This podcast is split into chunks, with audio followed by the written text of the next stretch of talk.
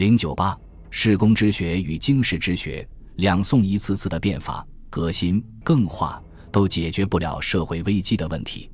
理学家高谈天人性命，同样是无济于事。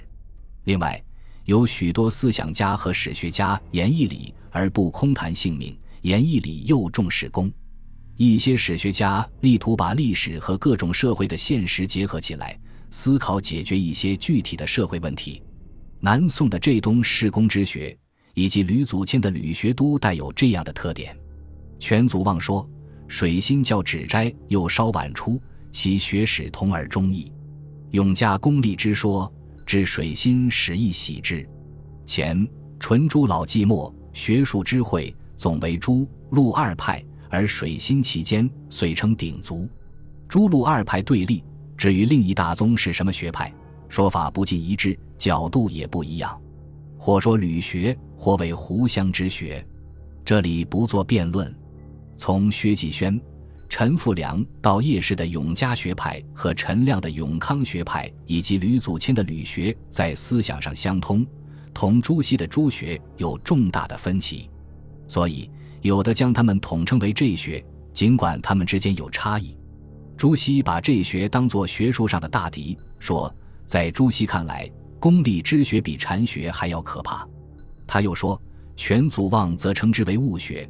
他并且把吕祖谦作为物学的代表，他说：“可见这一学也就是全祖望称的物学，他们之间没有往来，但有共同的学风特征。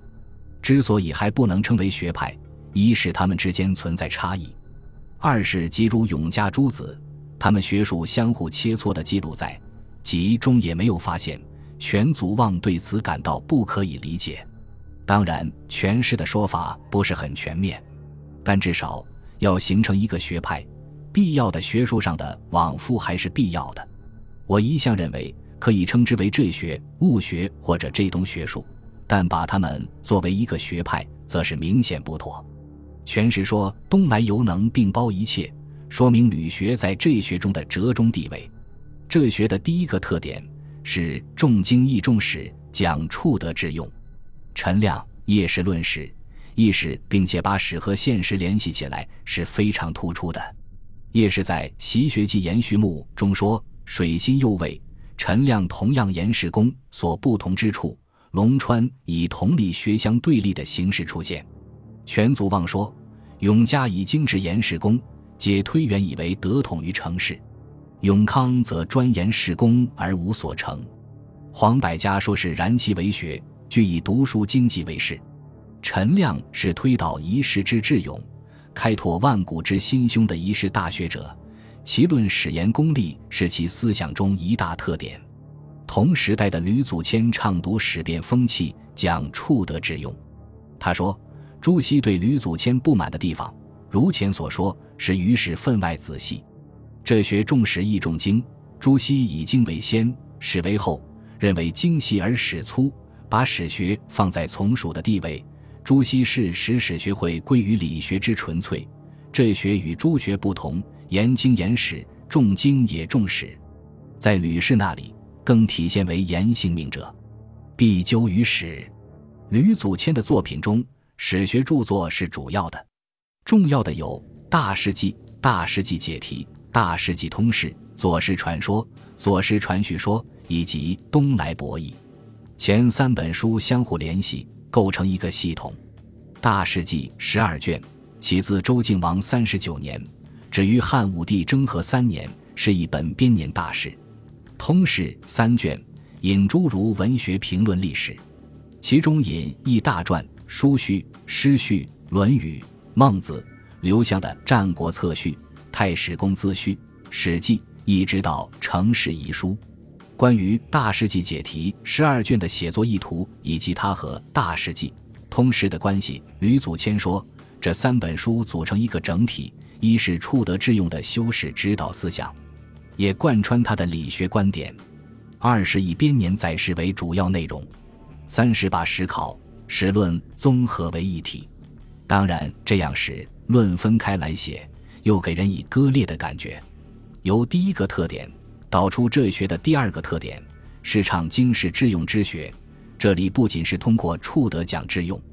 黄宗羲说：“永嘉之学，教人就是上理会，步步注实，言之必实可行，足以开悟成悟。”吕祖谦在《与诸事讲书》中说：“薛世龙、于田赋兵制地形水利甚下功夫，眼前书少见笔。”叶氏说：“读书不知皆统序，虽多无益也；为文不能观教事，虽功无益也。”这学言理财，言用兵，言民生日用，甚得要领。作为这学的代表人物，吕祖谦在经世致用之学上更为突出。他提倡学者当须为有用之学。他写的《历代制度详说》，从十二个制度方面谈致用。这本书和《大事记》《左氏传说》《左氏传叙说》以及《文集》言致用是主要内容。这些内容包括以下各个方面：选举、学校、官制、赋税、漕运、盐法、酒禁、钱币、荒政、治河、田制、屯田、兵制、马政、刑法、政事。这里已涉及官制以外的内容。后来的王英林、黄震在史学上也具有这样的特色。经世致用的史学在南宋以后发展很快，成为史学中的主要思潮之一。这学第三个特点是学术兴趣广泛。黄百家说：“薛继轩在治学上，凡夫礼乐兵农，莫不该通为曲，真可施之实用。”陈复良继承这一传统。从另一面说，这种广博在一些学者那里又有杂的一面。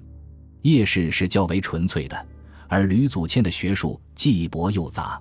朱学、陆学、胡湘之学、精致之学。乃至佛教思想在他的思想上都有反映，这影响他的史学的致用，也使他的史学发展受到了局限。一些人谈宋代的史学，对他的史学没有给予足够的重视，这和吕氏思想上的驳杂有一定的关系。他的史学著作中理学色彩相当的重，《东来博弈》虽说是少年场屋所作，但无可争辩的是，这本书中的史论。史评精简不少，议论文字亦规范，但反映出来的观点却是斑驳的色彩。世公学者所论不合朱熹理学家的求于天理之正的要求。朱熹和陈亮的王霸义理之辩，很可以说明他们之间的分歧。陈亮不同意朱熹的天理论，朱熹以三代为天理流行的治治之时，后世为人欲横流的时代。学者当论天理之正。不当言功利。陈亮在《又贾陈求书》中系统阐明自己的观点。他说：“陈亮认为，不能把汉唐以下历史都看成是人欲横流的时代，看成是历史的倒退。汉唐时代是一种与天理暗合的时代，汉唐人君的本领同样宏大开阔。”陈亮驳斥了朱熹的历史退化的议论，但也要指出，陈亮的思想又有不彻底的一面。他肯定汉唐人君的同时，又认为曹孟德一类人是应该否定的。果真如此，这千五百年只有一二人君有与天理暗合之心，那历史仍是架漏过时，这就给朱熹攻击留下缺口。在《又一次春书之一》中，陈亮回答朱熹的非议，进一步阐发到不离气、道不离人的观点，这也为世公的思想提供了理论的说明。从这些方面可以看出朱熹与这学在思想上的分野。经世的史学思想从南宋以后得到长足的发展。